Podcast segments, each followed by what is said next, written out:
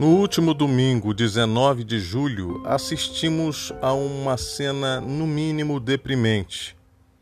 O desembargador Eduardo Siqueira, de São Paulo, ofende, humilha, pisoteia em cima de um guarda municipal que chamava a sua atenção, pois ele não usava máscara o que é obrigatório em Santos, a partir de um decreto municipal. O desembargador humilhou o servidor público chamando de analfabeto.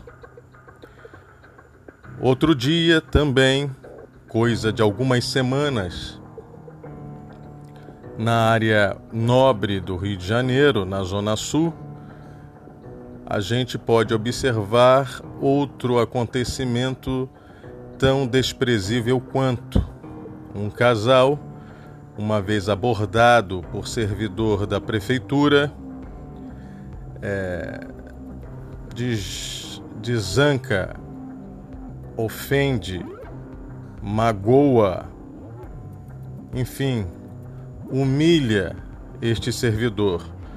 Segundo a esposa, o marido era eh, não era cidadão e sim um engenheiro civil com formação melhor que a dele.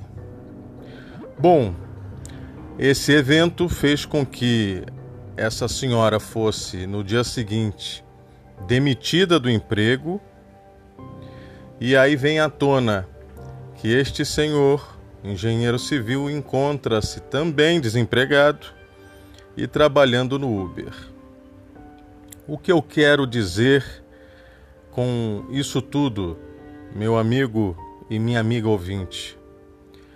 Nós temos a classe média brasileira, como diz Gessé de Souza em seu livro A Elite do Atraso, temos essa classe média que parece ter nojo de povo, nojo do restante da população. Ela acha que está acima dos demais. Mesmo não tendo os meios de produção nas mãos, se acham burgueses. Na verdade, a nossa classe média, na sua maioria depauperada economicamente, acredita que humilhando os demais podem se sentir melhor.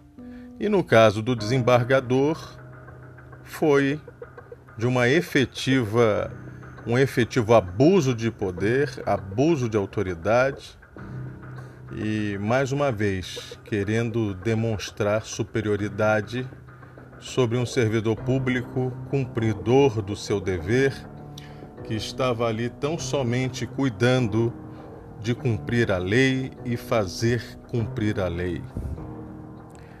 Então, a cultura da carteirada, a cultura da humilhação pública, a cultura de achar-se melhor que o outro, deve ser algo combatido na nossa sociedade, uma sociedade extremamente desigual que não dá acesso a todos às oportunidades, uma, a educação básica, média e superior, não dá acesso às pessoas ao mínimo da condição humana, ou pelo menos a maioria.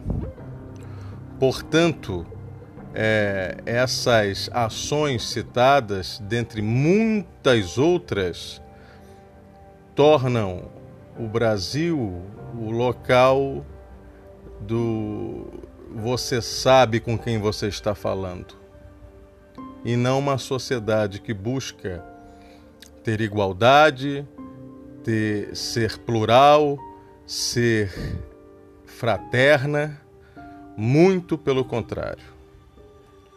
O homem cordial não é aquele que é bonzinho, mas é aquele que age de forma passional, grosseira, estúpida e discriminatória.